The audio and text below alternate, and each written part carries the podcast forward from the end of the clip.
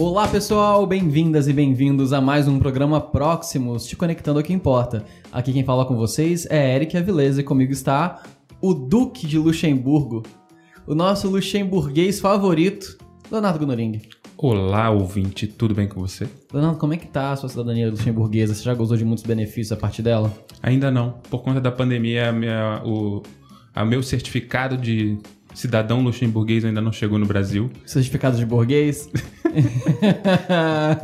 a controvérsia. Não deixa de ser, diga de passagem, né? Sim. Não só hamburguês, é hamburguês no luxo. No Ele luxo. é um luxo em burguês. Olha aí. É, é, é, é muito capitalismo numa frase só. Mas não é sobre meio de acumulação de riqueza que falaremos no programa de hoje. Falaremos no programa de hoje sobre a nossa relação com fotos. O nosso tema, como você deve ter visto no título desse programa, é Sem fotos não aconteceu? Ponto de interrogação. Nós vamos conversar um pouquinho sobre essa cultura de que a realidade só existe se ela for fotografada e registrada em redes sociais. Falaremos um pouquinho sobre a nossa relação com fotos, sobre como essas coisas evoluíram um pouco ao longo do tempo. Um pouquinho, né? fotografia mudou pouquíssimo nos últimos 100 anos. Quase nada. e gostaríamos um pouquinho sobre o que a Bíblia diz sobre isso. Tudo isso e muito mais nesse programa Próximos. Então pode sair, mas não se desconecte. Está entrando no ar o programa sobre tecnologia e suas vertentes sob o ponto de vista cristão. Próximos, conectando você ao que importa. Apresentação Léo Gonoring e Eric Avilés.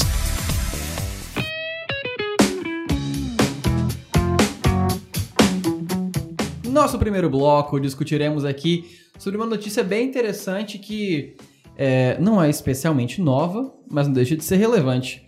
Uma notícia do The New York Times de 2018. Professores americanos, The New York Times. Aprendam a pronúncia.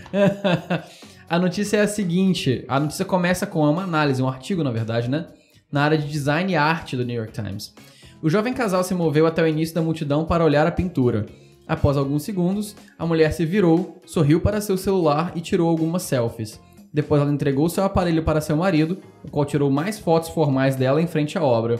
Os dois posaram de braços dados para selfies que tiraram juntos então olharam brevemente a pintura uma última vez e foram embora. É muito pequena e tem gente demais para conseguir chegar perto e ver em detalhe, a mulher disse. Consigo ver melhor na internet. A maneira como o casal interagiu com a pintura de 500 anos exemplifica como a geração digital experimenta a arte.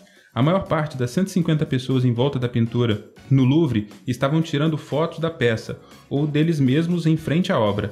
Na presença da Mona Lisa, a fotografia digital se tornou a experiência principal acima do, do contemplar da obra de arte de verdade. Muitas pessoas tiram fotos e colocam no Twitter ou no Facebook, a mulher disse. É uma prova de eu estive lá.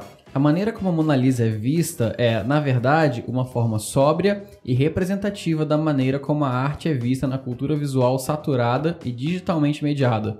É bem decepcionante a pintura é pequena e escura, disse outra visitante vinda de Salt Lake City após ver a Mona Lisa pela segunda vez em sua vida. É, aqui, o nome dessa matéria é Mona Lisa, Instagram e Arte, né? A relação entre é, como as pessoas se relacionam com a Mona Lisa, o Instagram e a arte. É, não só com a Mona Lisa, mas com a arte como um todo, né? E como isso é representativo da nossa relação com a arte em meios digitais.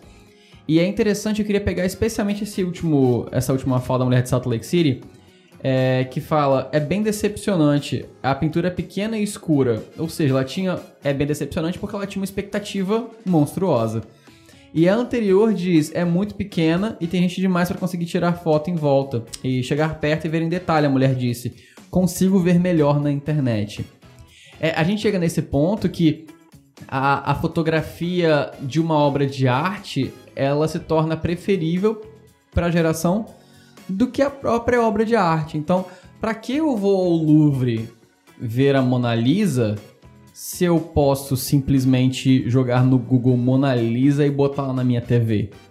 É, um parêntese rápido, caso alguém se interesse por esse debate de maneira mais profunda sobre a questão da arte em relação a isso, tem um livro famoso do Walter Benjamin chamado A Arte na, na Era da Reprodutibilidade Técnica, que ele fala exatamente sobre isso, como a reprodução da arte é rouba da arte a aura mágica da arte. Porque até que ponto a Mona Lisa é mágica quando você já viu 6 milhões de paródias da Mona Lisa na internet? Se você já tem a Mona Lisa em HD na sua televisão, se você quiser.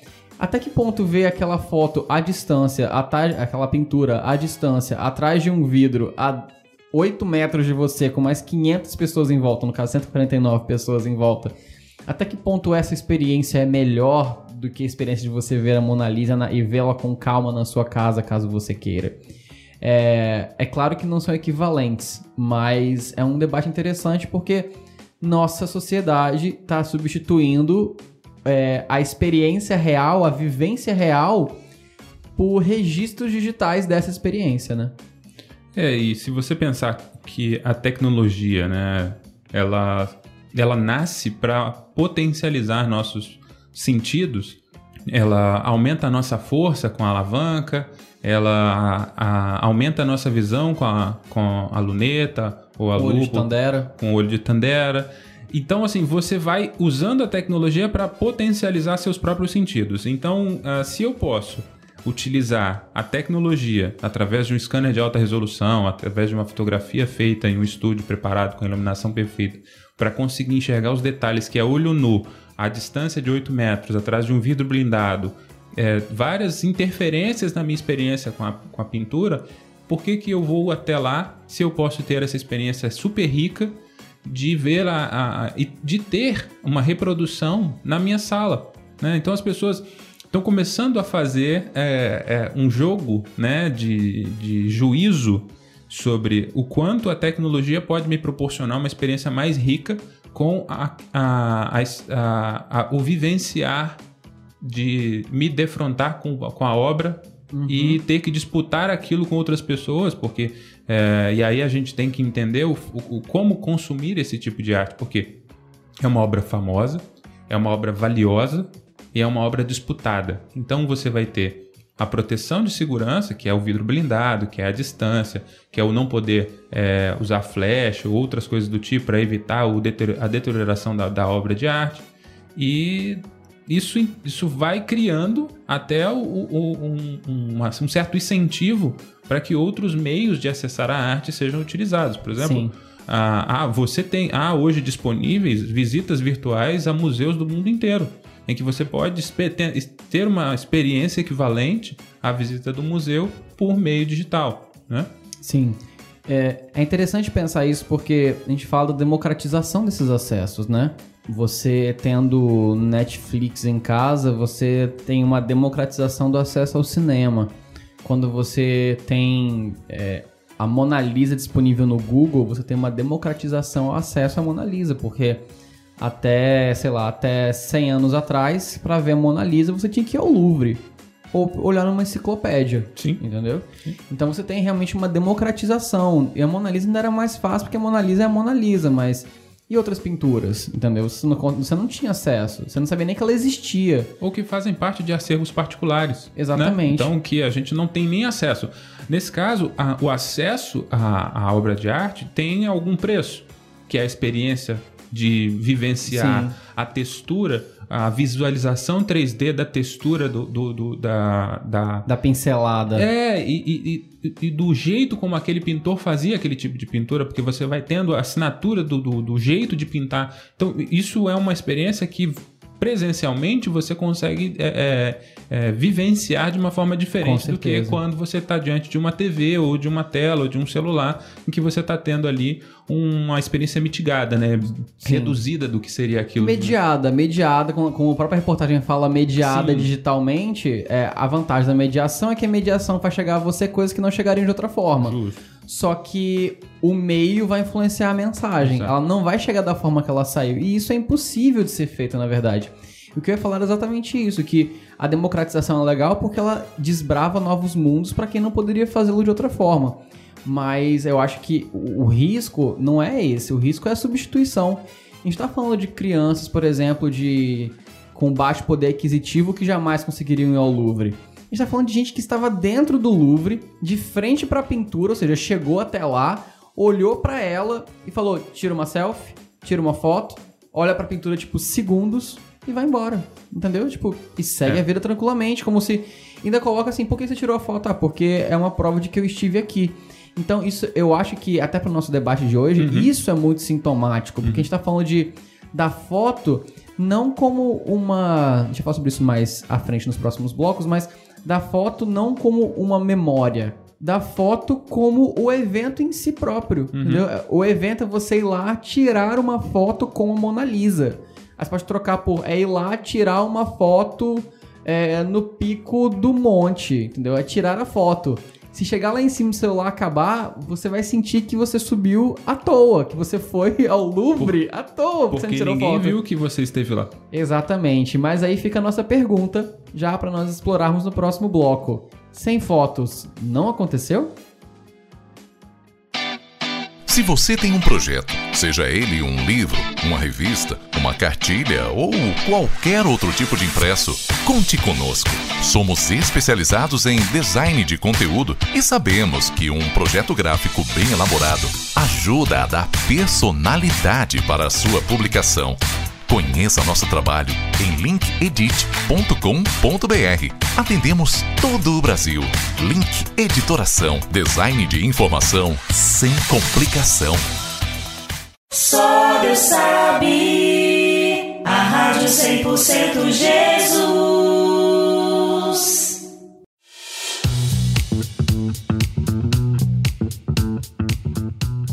Leonardo, você saiu de férias pela última vez. Quando foi que você de férias pela última vez? Eu saí tem uns seis meses, oito meses mais ou menos. Entendi. Você levou sua filha, levou sua esposa pra descansar, Todo mundo. mas isso aconteceu mesmo? Você tem provas disso? Tenho. Ah, com criança a gente sempre tem fotos. Eu eu conheço pessoas que têm vários grupos só pra mandar fotos de recém-nascido. tipo, meu filho com uma hora de vida, meu filho com uma hora e dois minutos de vida. Nossa. Eu. Cara, com criança, né? E, e depois que os, os celulares passaram a fotografar bem, a gente sempre tem foto de tudo, né? A gente sempre registra tudo. E nas férias, eu, eu apesar de não ser muito afeito a ficar tirando foto de mim mesmo, eu fotografo muitas coisas, né? Então sempre tem bastante registro do que. de- especialmente das férias. Eu gosto muito de, de, de tirar foto de paisagem, eu gosto muito de. É, Estabelecer o registro de dias melhores. Sim, sim, sim, sim. E você vê, é pergunta que eu queria te fazer na verdade, né? Qual é a sua relação com tirar fotos? Eu queria falar um pouquinho com os nossos amados ouvintes sobre a nossa relação com tirar fotos. Eu queria começar por você. Como é que você se relaciona com essa experiência? Cara, é, eu comecei a mudar o meu jeito de me relacionar com as fotos depois que eu trabalhei com fotografia. Né? Dentre um- um- uma das várias coisas que eu fiz durante a minha vida foi trabalhar com fotografia. Eu não fui fotógrafo, eu trabalhava com manipulação de fotos, né? com o conhecido Photoshop. E, mas eu convivi com fotógrafos durante um tempo, né? E, eles mudaram muito a minha visão sobre fotografia, porque quando a gente não estava fotografando, a gente estava falando sobre fotografia. E o- as pessoas com quem eu trabalhei, elas tinham uma, uma relação muito, muito gostosa com a fotografia, se é assim que eu posso dizer. E isso me, criou em mim um apreço muito grande pela fotografia como um registro, um registro que, que imortaliza um momento não só ah, ótico, né, um efeito físico, mas um momento retratado ali com a completude das ideias que estão por detrás, os sentimentos que estão naquele momento, um, um- retrato de um, um momento. Então eu passei a, a fotografar, mas ainda não me fotografo muito. Mas fotografo muito as coisas. Fotografo o lugar que eu tô, faço registro das coisas para que eu possa no- voltar aquele dia, né, visitar aquele dia através do registro fotográfico.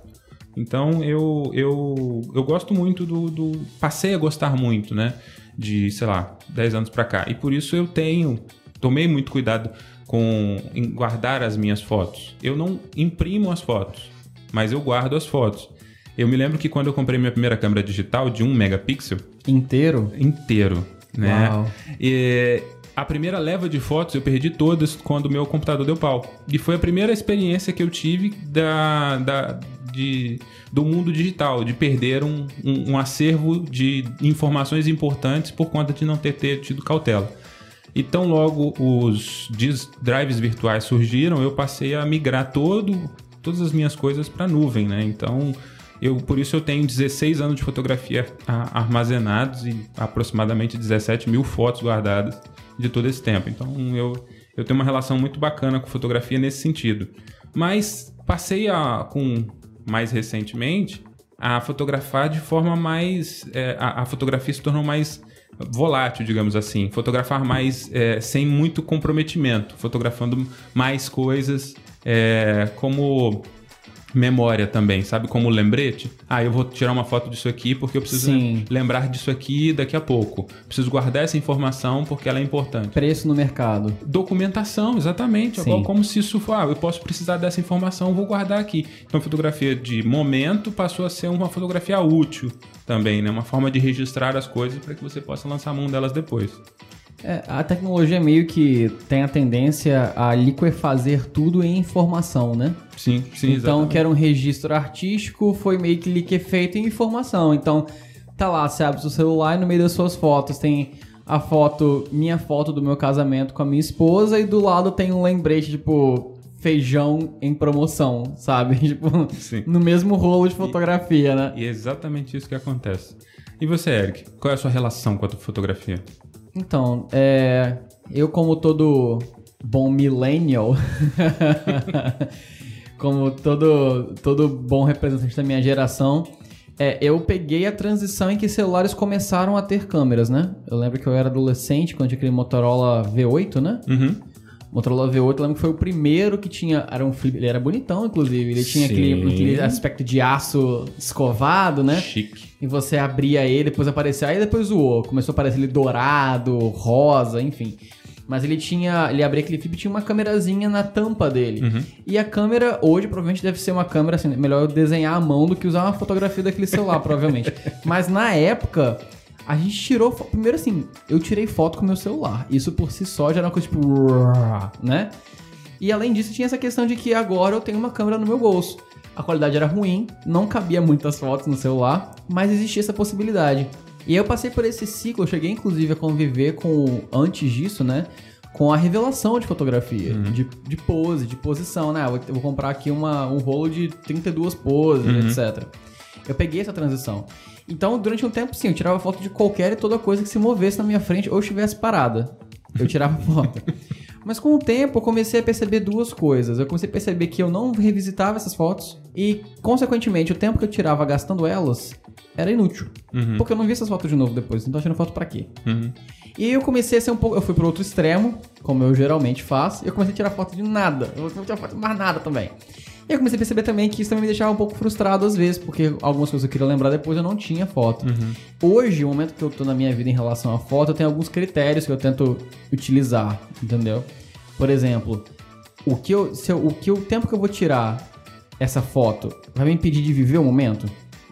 Por exemplo, eu tava brincando com meu sobrinho, jogando ele pra cima. Eu Pensei, quando eu joguei ele pra cima, ele ficou assim contra o céu azul, sabe? Ficou meio em coisa de filme mesmo. Aí eu pensei, poxa, daria uma foto linda, mas eu pensei, o tempo que eu vou lá pegar meu celular pra tirar essa foto, eu perdi o momento. Então não vou. Eu não vou tirar a foto. Sim. Por outro, por outro lado, por exemplo, na última viagem de Israel que, que a caravana do pastor Josimar fez a, a Israel no ano eh, passado, ano passado, retrasado, eu não lembro agora, a gente visitou as, ano passado, as igrejas do Apocalipse, né? É, algumas das igrejas do Apocalipse e as igrejas estão estáticas, então eu poderia parar e como eu não estava trabalhando nessa caravana, eu sempre era o último a chegar no rolê. Quando juntava o povo era o último, por quê? Porque eu ficava pra trás, esperava o povo passar para poder tirar foto dos locais. Eu consegui tirar fotos bem legais que eu gostei muito. Eu tinha acabado de fazer matéria de, de fotografia na faculdade, então eu tava testando as coisas no Todas as celular. técnicas. Nossa, eu consegui tirar algumas fotos legais, outras bem ruins. Mas é, eu consegui te- ter esse prazer agora, de que eu não vou perder o momento se eu tirar essa foto. Eu não vou perder a explicação, porque eu já peguei a explicação do que o guia falou. Uhum. E eu posso registrar essa foto da maneira como eu quiser. Eu posso brincar com essa imagem, eu posso brincar com o ISO, brincar com as características óticas dessa foto e fazer um registro, não só um registro, é, como você falou, um registro de dado, a informação de eu estive aqui, porque, né, eu acho que isso, embora seja útil na nossa dinâmica social da, da sociedade de hoje, eu não dou muito valor próprio a isso, de, ah, eu estive aqui, tem um registro de que eu estive aqui, mas um registro da minha experiência com aquele lugar. Então, é, aquela foto as pessoas vão achar bonitas, mas ela só vai fazer sentido de verdade pra mim ou pra quem eu explicar. Então, por exemplo, teve um lugar que é, é, em Éfeso, que era um dos grandes centros da época em que, em que Paulo circulou por Éfeso, por exemplo, e hoje não tem nada. O anfiteatro, inclusive, que era um anfiteatro gigantesco, continua lá, mas é decrépito. Então, quando eu fui tirar essa foto, eu tava com essa sensação de que a glória dos homens passa. Pode ser a maior glória do mundo, ela vai passar. E quando eu tirei a foto, eu tirei a foto com essa sensação. E eu tentei passar isso na foto. Então, quando eu olho a foto, não é só uma questão de olhar o registro de que Éfeso. Eu olho e eu lembro, a glória dos homens sempre passa. Independente de quão grandiosa a glória dos homens passa. Então, minha relação com foto hoje é mais essa, de tentar tirar menos fotos, mas fazer que as fotos sejam mais representativas, entendeu? Até por questão de administração, para não ter milhares de fotos de uma semana no meu celular, para conseguir ter uma coisa que eu consiga administrar, que caso eu consiga achar aquela foto, eu consiga de maneira fácil, entendeu? Então acho que a minha relação se se baseia muito nisso, né? É, você tem critérios seus também que você usa para isso, Léo? Cara, eu, eu não, eu não tenho critério pra fazer isso. O que acontece é que eu. Totalmente descriteriado você. É, eu assim, eu tiro fotos, tiro fotos. Mas eu, é, é- é mais ou menos isso que você fez quando você viu seu sobrinho. Assim. Eu vejo um, um- um determinado enquadramento, eu falo, cara, isso aqui é uma foto linda. E aí é, é só- é muito nesse momento que eu, eu, eu saco o celular do bolso e, e tiro a foto. Porque apesar de eu ter uma câmera digital em casa, eu não carrego ela comigo o tempo inteiro. Mas o celular tá comigo o tempo inteiro. O celular é é, é a minha câmera fotográfica desses momentos que, que ah, surgem no dia a Sim. dia e que você resolve fotografar. Agora, foi muito curioso cê- quando você falou do, do- da foto que você viu com o seu sobrinho no- no- jogando ele pro alto. É, porque imagine se você pudesse registrar aquele momento sem precisar parar. Você tá falando de Black Mirror, né? Não, não estou. Eu estou falando. Da câmera no olho em Black Mirror. Eu não estou. Eu, Eu vou não- encerrar esse bloco, Leonardo. Eu não estou. Eu nem mencionei. Eu nem mencionei. Aham. Mas, a, mas a ideia de que está surgindo, inclusive, eu não sei se a gente vai abordar isso aqui em algum momento, mas que nossos olhos podem ser utilizados para fotografar e você não teria perdido esse momento. Não que ele se perdeu, porque você viveu. E esse é, é- é o, é o sentido de não perder, é você viver. Sim. A, a- a- e, a, e a discussão do, do programa é: eu não fotografei e não vivi, mas eu vivi, mas não tá registrado.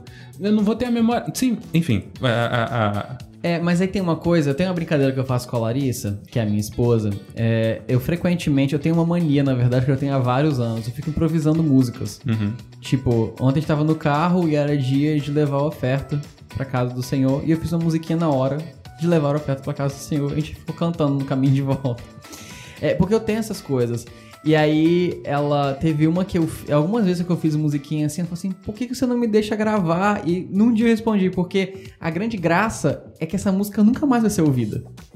A graça não é que ela vai ser gravada e que. A graça é que eu e você ouvimos isso e nunca mais, ninguém mais vai ouvir isso. Nem eu e você. Tipo, foi uma musiquinha que foi engraçada, foi fofa, foi romântica, e é exclusivo nesse ponto da história. Isso nunca mais vai voltar. Por que eu tô falando isso? Porque, embora eu concorde sim que existem momentos que. é, não só existem momentos, né? Claro, mas tem coisas que precisam ser registradas. Por exemplo, é, o- os fotógrafos que fizeram no meu casamento, que é a- arroba danfotografia no Instagram, eles são artistas de nível altíssimo. Eles são maravilhosos.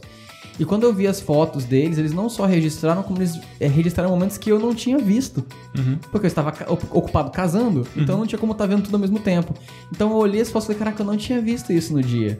Então, é, eu- é essencial, a fotografia ela é essencial para trazer perspectivas diferentes, para sim registrar momentos que a gente quer olhar depois e evocar essas lembranças, seja de uma gravidez, seja de um casamento, seja de uma viagem.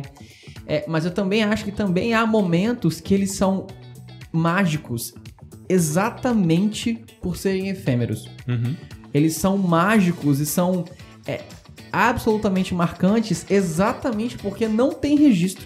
E talvez se tivesse registro, quando eu pegasse depois a foto pra olhar a imagem eu jogando meu sobrinho pra cima, eu ia falar, foi melhor na minha cabeça. Uhum, na minha cabeça, com a significação poética que eu dei na hora, ficou melhor do que a imagem. Então, é, eu acho que essa efemeridade, ela é necessária para que alguns momentos sejam realmente únicos. Sim. Entendeu? A raridade do momento está justamente no fato de que ele, ele ficou ali. E a gente volta à questão da reprodutibilidade técnica, que é uma palavra difícil de falar rápido, reprodutibilidade técnica. É, porque quando você tem essa questão da reprodutibilidade técnica, saiu? Sim, Yes! perfeitamente. Quando você tem essa questão, é, é o que o, o Benjamin fala, existe uma destruição da aura, né? Então, assim, a- até que ponto é, aquele momento é único se eu agora tenho ele no celular junto da minha lista de compras? Ele vai se esvaindo, né? Exatamente, ele vai se. Por exemplo, eu mostrei as fotos do meu casamento. é, a gente mostrou pros. É, mandou pros meus pais, que estão no Rio de Janeiro, mostrei pros meus sogros, mostrando pra alguns amigos nossos. Na terceira vez que eu tava vendo as fotos, em num intervalo de tempo muito curto, eu já tava tipo. Ok, essa aqui é a foto tal, sabe? Por quê? Porque eu tava vendo uma pela terceira vez consecutiva todas elas de novo. E elas são fotos lindas, ainda assim eu tava meio. Essa aqui é a foto. Por quê? Porque essa reprodução, essa repetição vai tirando a mágica, né? A, a- a- essa efemeridade mágica do momento. Então, é, eu acho que essa dinâmica é uma dinâmica importante e nos leva a uma pergunta ainda mais crucial, né? Por que que muitas vezes nós sentimos que se nós não registramos aquele momento, aquele momento não aconteceu? Por que, que nós temos em nós essa sensação de que para aquele momento ser real, ele precisa do registro? Em outras palavras, por que temos tanta necessidade de registrar tudo para provar que aconteceu? A gente vai aprofundar um pouquinho mais sobre isso no próximo bloco. Um cardápio de massas diferenciado. Sabores e temperos que fazem a diferença. Assim são as lasanhas Delícias de Pocá, que estão fazendo a alegria dos capixabas. Com atendimento em toda a Grande Vitória, oferecemos, além das lasanhas tradicionais, os cardápios fitness com batata doce, vegetariano, sem glúten e low carbo. O que você está esperando? Encomende hoje mesmo a sua pelo telefone 27 99925 0733. Delícias de Pocá, uma explosão de sabor.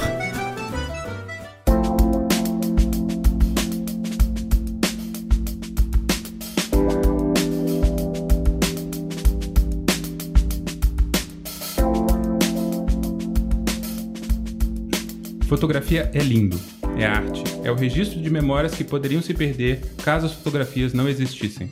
Mas será que ainda usamos dessa forma?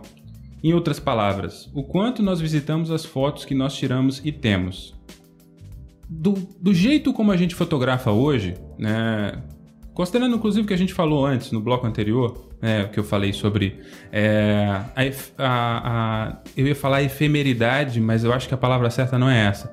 É a, a banalização da fotografia. E aí eu posso aqui cometer alguns excessos, mas eu acho que é proposital. Preparem-se para os excessos. Excessos. É, porque o que acontece? É, A fotografia digital, tal como a gente conhece hoje, ela é muito recente. Apesar da gente já ter a primeira fotografia, primeira câmera digital é, ainda na década de 80, ela só se popularizou no meio da década de 90 para frente. E chegou na ponta, né, no, no grande uso do, do- do- da população no início dos anos 2000 para frente. Então você tem a fotografia digital chegando de forma é, ampla há pouquíssimo tempo. Sim. né?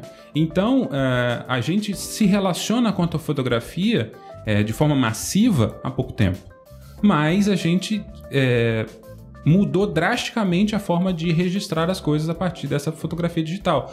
Porque a fotografia analógica, que é a que precedeu a digital, ela tinha uma dinâmica toda própria, era um processo.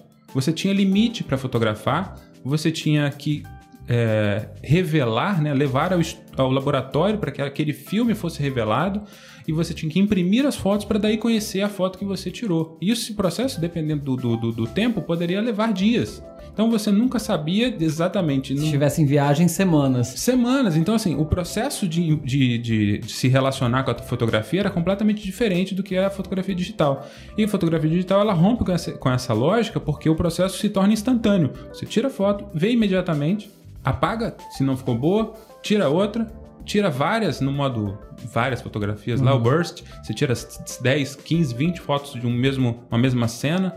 Enfim, E escolhe a melhor. Às vezes o próprio celular também já escolhe a melhor pra você. Exato. Então, assim, é- é, a gente mudou o modo de se relacionar com a fotografia e aí, como é todo o processo humano, é, quando você tem ele muito presente, você repete muito, você tende a, a normalizar, a, a, a- a- Banalizar mesmo. banalizar, né?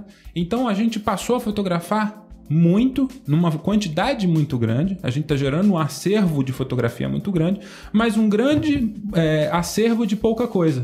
Né? Muitas fotografias de pouca coisa sendo fotografada. O assunto a ser fotografado é, não- não- não- muitas vezes não é, é, significativo, não, não evoca momentos, emoções. É uma fotografia simplesmente de registro, quase fotojornalística, digamos assim. Sim. Entendeu? É, então, é, é, eu acho que a gente mudou a forma de se relacionar com a fotografia. A gente deixou de ter uma fotografia emotiva, e aí eu acho que vale um parêntese aqui. A gente, eu, eu, eu não tenho me referido à fotografia como expressão de arte, como forma de se comunicar. Né? Não estou falando aqui da fotografia que é planejada, que é pensada. E mesmo Ah. assim, entre forma de se comunicar e arte também existe uma Sim. divisão, né? É, mas assim, é só pra deixar um registro, a gente, eu tô falando aqui daquela fotografia que a gente pratica no nosso dia a dia, na nossa vida cotidiana, nas nossas relações sociais, de, de, de registrar momentos das nossas próprias vidas, né? Então, é, o modo como a gente tem feito isso, o modo como a gente tem, como a gente vai para um, pra um, pra um período de férias ou vai visitar alguma coisa, é, eu acho muito curioso, né, a propósito disso, quando às vezes eu tô na praia e vejo alguém chega na praia, a primeira coisa ao chegar à praia é gastar 15 a 20 minutos tirando fotos. Isso não é incomum, acontece muito. E eu falo, cara, eu acho muito curioso o processo, porque a pessoa fica ali um tempão registrando aquele momento e a praia tá lá parada, não entrou na água, não fez absolutamente nada, só simplesmente ficou tirando foto para algum propósito, algum tipo de. É, eu, eu vi isso algumas vezes em viagens que eu faço. Vi, por exemplo, quando eu viajo a trabalho e eu tenho algum tempo, sei lá, fora do meu horário de trabalho para conhecer o local que eu estou, aí eu vou nos pontos mais conhecidos da região, né? É frequente eu ver as pessoas, assim, às vezes eu sento, por exemplo, quando eu tava na Argentina, tava em Buenos Aires, eu tinha amanhã de sábado livre. E aí eu fui, andei até a- o Palácio Rosado, até a Casa Rosada. Aí eu sentei no banco e fiquei ali. Eu tentei entrar no Wi-Fi pra poder falar com os meus pais, tinha que dar uma. Tinha que avisar que eu tava vivo. Tentei falar com eles, eu não consegui. Aí eu fiquei sentado ali acho que uns 10, 15 minutos sentado, né? Olhando, mexendo no celular de vez em quando, sim. Mas olhando e tal. Eu vi várias pessoas que chegavam, olhavam pra, pra, pra Casa Rosada, olhavam pro outro lado assim, aí tiravam uma foto, viravam as coisas e embora. Tipo, coisa de 30 segundos. E a praça onde tá a Casa Rosada é o principal local, sabe? Uhum. de Buenos Aires, entendeu? Um dos principais locais. E as pessoas não viveram aquele momento. E é claro que eu quero fazer um parêntese aqui que eu acho que é importante, porque pode soar que a gente está tentando é, deliberar sobre a vida dos outros, né? Tipo, ah, você tá falando que eu não vivi, mas eu vivi. É verdade, é verdade, você tá certo. Não tem como é, eu estabelecer como que o outro vive ou deixa de viver. Contudo, nós podemos entrar em um senso comum de que, é, por mais que a gente não possa afirmar que a pessoa não viveu absolutamente o momento, é, com uma observação simples a gente consegue sim dizer que a pessoa não aproveitou do momento tanto quanto ela poderia. Isso é um fato. Eu vejo isso, por exemplo, também nas caravanas a Israel. É, quando eu vou a trabalho na caravana para ajudar a caravana no seu funcionamento logístico, eu percebo que muitas vezes as pessoas estão tão no afã de tirar fotos que as pessoas não vivem no local, porque o tempo que a gente tem em cada um dos locais, por exemplo, é em Jerusalém, tipo no cenáculo, por exemplo, é um tempo curto. Então a gente quer é, parar naquele tempo ali, naqueles 15 minutos que a gente tem, a gente quer parar, ouvir a Deus, ouvir o que o guia tem a dizer sobre o local, é, buscar o Senhor naquele lugar e saber que Deus quer falar com a gente naquele lugar. É uma experiência muito única. E várias vezes eu vejo pessoas perdendo metade desse tempo tirando foto. Ou desesperada, tipo assim, ah, quanto tempo tem pra foto? A primeira coisa que a pessoa pergunta, quanto tempo tem pra foto? É, e, quando- e é engraçado também que a primeira coisa que as pessoas perguntam quando chegam num ônibus. Pensa, pensa bem, a gente saiu do Brasil, viajou várias horas, foi para Israel. E muitas vezes a primeira coisa que as pessoas perguntam quando entram no ônibus é: tem Wi-Fi? Isso aconteceu várias vezes. E eu entendo que as pessoas querem avisar a família de que outras não. então, assim, essa dinâmica da primeiro eu tiro foto, depois eu vivo, eu acho que esse é o cerne do que a gente precisa, inclusive como cristãos, combater. É porque nós somos chamados a viver o que Deus tem é, trazido pra gente é, com a leveza da, da experiência nele, né? de parar e contemplar o céu e se o pôr do sol tá lindo, primeiro louvar o Senhor, ouvir a voz dele. E se ainda tiver pôr do sol no final, talvez tirar uma foto. Inclusive para lembrar do que Deus falou com você. Porque senão acaba sendo um exercício de vaidade.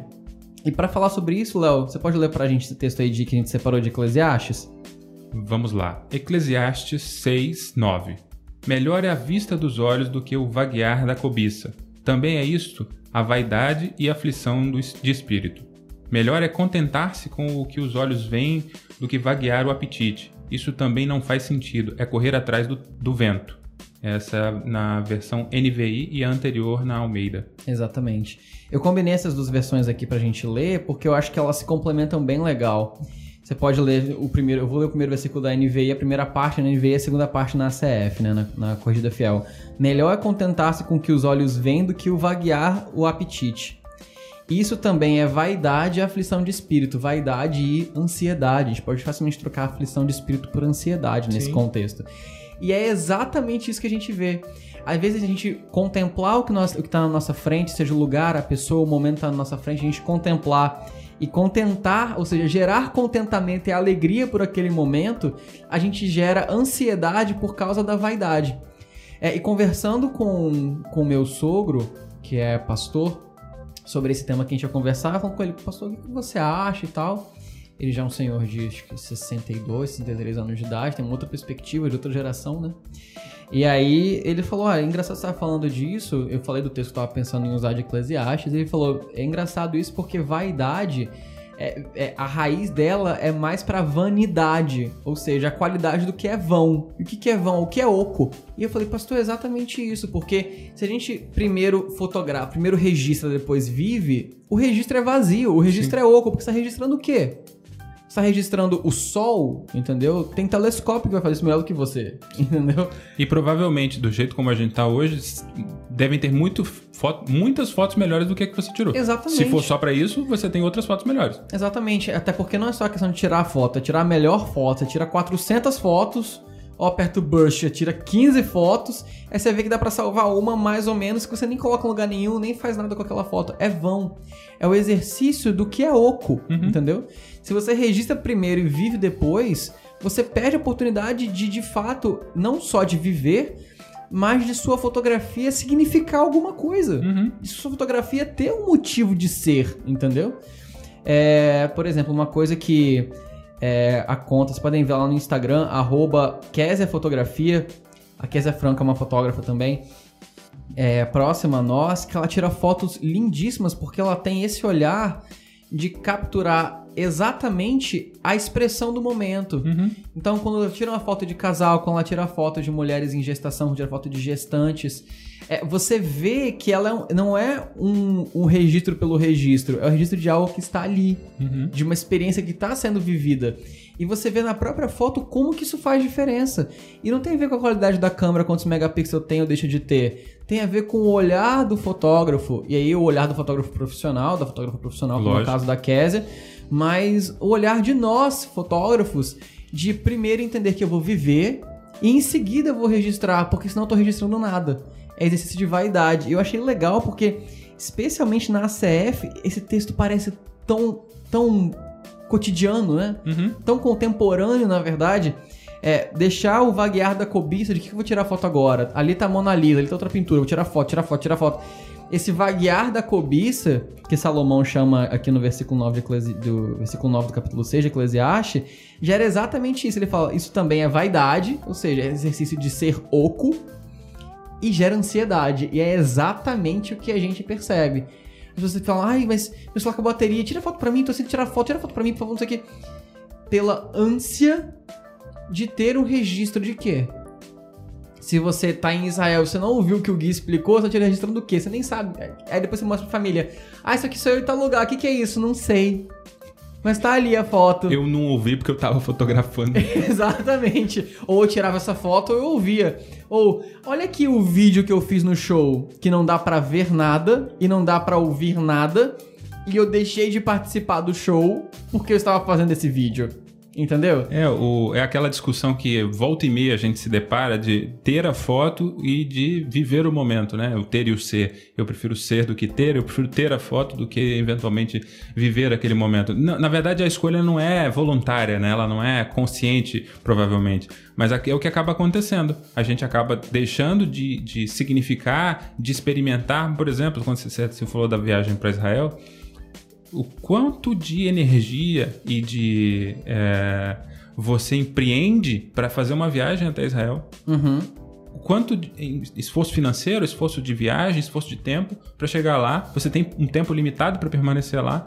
O, o, o, parece lógico eu querer viver cada segundo dentro daquele lugar, porque eu não vou voltar lá tão cedo, ou não, talvez eu nem volte lá. E eu desperdice esse tempo fazendo um registro que talvez eu nem volte nele. Sim. Né? Então... E aí então vem muita questão de que, é, de novo, eu acho que a discussão não é tanto, tipo, ah, eu vou viver ou vou tirar fotos. Dá para fazer os dois. A uhum. humanidade estava fazendo isso há alguns séculos antes disso já. A questão não é o vou viver ou vou tirar fotos. É a questão de é, o que é prioridade. Eu vou viver primeiro e se der, eu tiro fotos. Uhum. Entendeu? É, ou é um momento muito especial, é uma gestação, é um casamento, é um aniversário de casamento, é um dia dos namorados, eu quero tirar uma foto especial, eu vou contratar um fotógrafo para fazer isso e vou viver esse momento da melhor maneira possível, inclusive a experiência de ser fotografado, que também é legal. Sim, sim. Então, é, eu acho que a questão principal não é um ou o outro, é a questão de que os dois podem e devem se combinar, mas devem se combinar de maneira é, não só coordenada, mas colocada em prioridade. A prioridade é viver, é a experiência, é não deixar os olhos vaguearem com cobiça, mas é, a CF fala inclusive que é, na verdade é a NVI que fala, é contentar-se com o que os olhos veem. Isso é uma ação proposital, é a ação de gerar contentamento.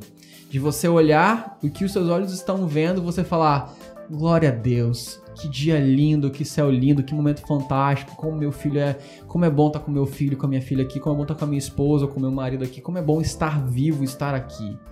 Como é bom estar vivendo o que eu estou vivendo, seja Israel, seja o quintal da sua casa, seja férias, seja trabalho. Esse contentamento que preenche a gente, preenche a gente, a gente não é mais vão. Uhum. Não é mais exercício de vaidade, que é um exercício da, do ser oco, né? De ser vazio a gente é preenchido pelo contentamento que vem de contemplar a obra da criação de Deus e de contemplar os relacionamentos que Deus proporcionou que a gente tenha e a partir daí encontrar a, essa completude a partir de Deus e a partir dos relacionamentos que Ele proporcionou.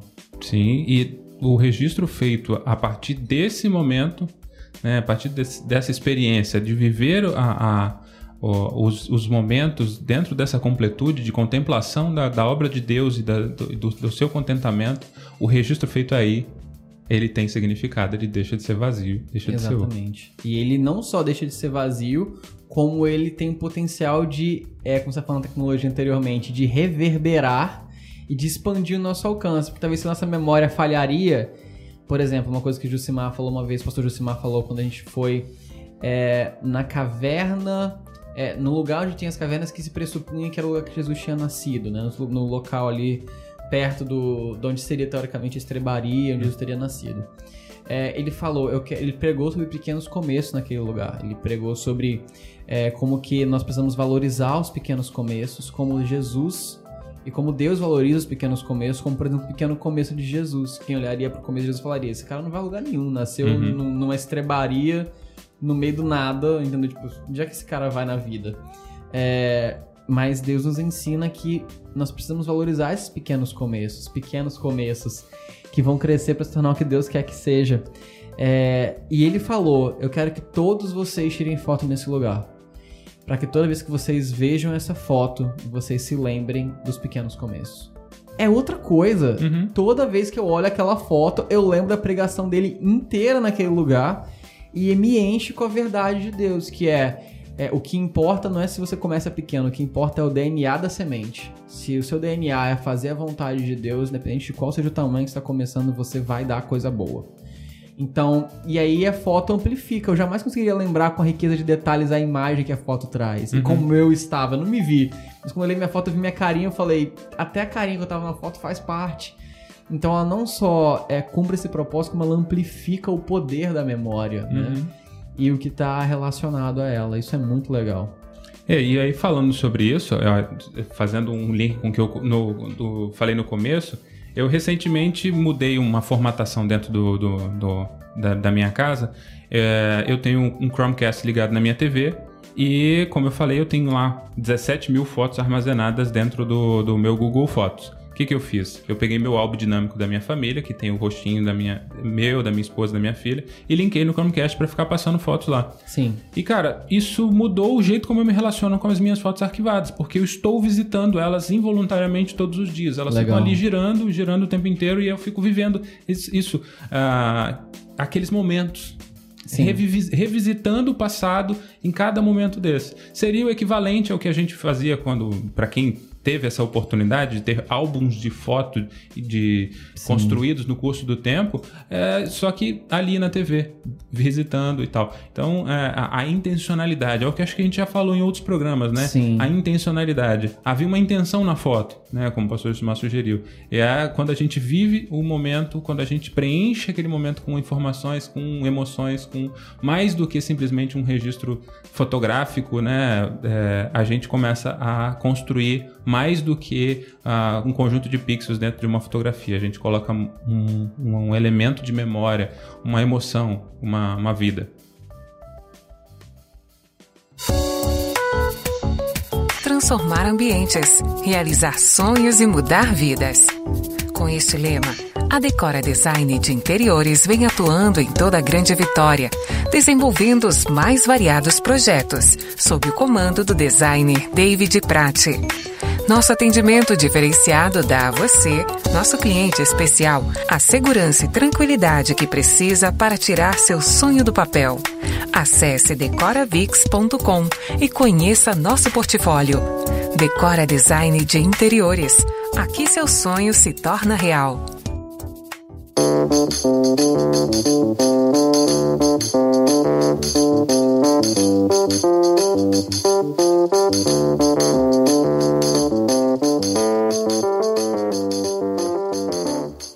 Pessoal, chegamos ao fim do nosso Próximos de hoje. Antes de nós encerrarmos, nós queremos dar algumas dicas para vocês, para vocês irem além. Se quiserem aprofundar essa discussão e pensarem um pouco mais sobre isso, talvez levar para conversar na sua casa. É, primeiramente, que eu recomendo que você compartilhe esse programa. Compartilhe, por favor. Exatamente, você compartilha. Com caso assim, nem tudo que a gente compartilha é legal. Nem tudo. Algumas coisas são. É. Por exemplo, eu mandei pro Leonardo recentemente uma, uma série de TV que eu encontrei chamada Cop Rock, de 1990, que é uma série policial musical que teve 12 episódios e foi cancelada porque era horrível. Eu mandei pra você isso, por exemplo. Sim, eu, eu não sei por que que foi cancelada, porque não tem como dar errado uma série policial e musical. Os policiais tomando tiro e cantando. Não tem como Que dar errado. coisa fantástica. É então, então, algumas coisas que a gente compartilha são subótimas, digamos assim. sim. Mas o próximo você pode mandar sem medo. Pode mandar o próximo sem medo. Vamos botar o quê? Três pessoas? Três. Tá bom, vamos pra começar. Vai. Isso. Pode escolher um dos programas que você mais gosta, qual foi o seu programa favorito até aqui. Pegue o Próximos ou mande a nossa conta do Spotify para a pessoa, o programa Próximos, manda o link, eu vou lá, procura o Próximos lá no Spotify ou no YouTube. E mande para as pessoas para poderem pensar e bater papo com você. Que tão legal quanto pensar sobre coisas legais é conversar com pessoas legais sobre coisas legais sobre as quais você pensou. Olha. Eu nunca mais repito essa frase na minha vida. É, e ainda bem que tá gravado. Ainda bem que a gente pode reproduzir depois. A reprodutibilidade. Exatamente. Então, para ir além, a primeira coisa que eu não coloquei na lista, mas eu acho que vale a pena reforçar, realmente é o artigo do Walter Benjamin, A Arte na Era da Reprodutibilidade Técnica. Ele é um texto realmente mais técnico, como o próprio nome já diz, ele, ele, ele, aprofunda um pouco mais, com alguns termos um pouco mais complexos, mas quem quer realmente ir mais fundo, é um texto excelente para refletir sobre isso. É, além disso, eu recomendo uma leitura de Eclesiastes do ponto de vista das redes sociais, porque é, o foco de Eclesiastes, né, que Salomão escreve, é tudo é vaidade, né? E ele vai desenvolvendo esse raciocínio e depois fala o que, que não é vaidade. O que, que não é vaidade? É aquilo que permanece. O que, que não é vaidade? Aquilo que é eterno. Que é Deus. E nosso relacionamento com Ele, o que nós fazemos para Ele mesmo durante esse período da nossa vida aqui na Terra. Então eu acho bem legal essa, recome- essa recomendação de ler Eclesiastes do ponto de, das- do ponto de vista perdão, das redes sociais. Até porque é um livro curto que dá pra ler consideravelmente rápido. O que mais nós temos na lista aí para ir além, Leonardo? Temos aqui a dica de O Livro Mais Mal-Humorado da Bíblia, do pastor Ed René Kivitz. que também é um livro sobre Eclesiastes. Ele comenta sobre Eclesiastes, conversando é, se é um livro tão mal-humorado assim e por quê. Então, se você quiser ler Eclesiastes sob essa perspectiva da- das redes sociais, por exemplo, e ler o livro mais mal-humorado da Bíblia, do Ed René, enquanto você lê o livro de Eclesiastes, vai dar uma, uma encorpada bacana é, na exploração do tema de Eclesiastes. É, e se você não tinha um motivo para ler Eclesiastes, que já por si só já bastaria para você ler, mas Porque tá na Bíblia? porque está na Bíblia, mas agora você tem aqui dois, duas provocações de leitura de Eclesiastes. Provocations! Momento provocação. E aí mais um livro, A Vida Secreta verdade, de é um filme, é um filme. Ah, ok, filme. A Vida Secreta de Walter Mitty, um filme de 2003 que, que tem como sugestão está disponível no Telecine, no 2013. Claro Vídeo. É, Mas tá no Telecine, tá no Claro Vídeo, sim. E tem também nos apps de comprar filmes. Então, se for, sei lá, no Google Filmes ou qualquer coisa nesse sentido, você vai encontrar esse filme. É um filme muito legal sobre um cara. Inclusive, a, a Larissa lembrou desse filme e foi perfeitamente encaixado, porque ele é um cara que é, ele revela fotografias para Life Magazine, que é uma revista de, de, de retratos, mesmo de fotos, explorações nesse aspecto. A revista tá indo à falência. E um fotógrafo muito, muito famoso e muito misterioso fala pra ele que ele tem que usar negativo de número, sei lá, 34. E quando ele pega o rolo de negativo, está faltando esse negativo que o cara quer pra usar na última capa da revista. Então, ele que é um cara que é- vive revelando fotos, vivendo as experiências dos outros através das fotos, ele se vê obrigado a ir pro mundo pra encontrar esse negativo para que a revista tenha a última capa perfeita antes de ir à falência.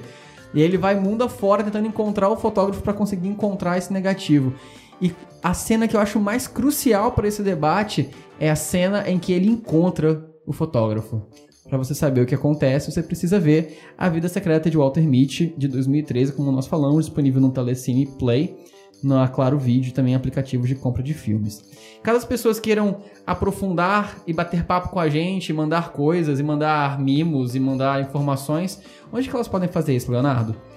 Você pode utilizar o site da rádio, o app e utilizar nossas redes sociais, que todas elas, tanto Instagram, quanto YouTube, quanto Facebook, TikTok. TikTok. TikTok da rádio tem só o nosso chefe Robertson dançando com, com músicas legais de fundo em vídeos curtinhos, batendo camisa no peito e vestindo a camisa por meio de edição, coisas assim, é bem Sim, legal. olha. É, arroba só Deus sabe oficial. E caso você queira nos enviar um tesouro, ah, um papiro, nós Um jogo de tabuleiro. Um jogo de tabuleiro, tá aí, ó. Fica uma boa dica. Uh, uh, uma pomba viva, quando a gente abrir, a pomba vai sair voando, sabe? Sim, nós Seria- vamos estar bem gravando, inclusive. Exatamente. É, na caixa postal. Espero que ela não morra na caixa nesse meio tempo. É, talvez não seja uma boa ideia.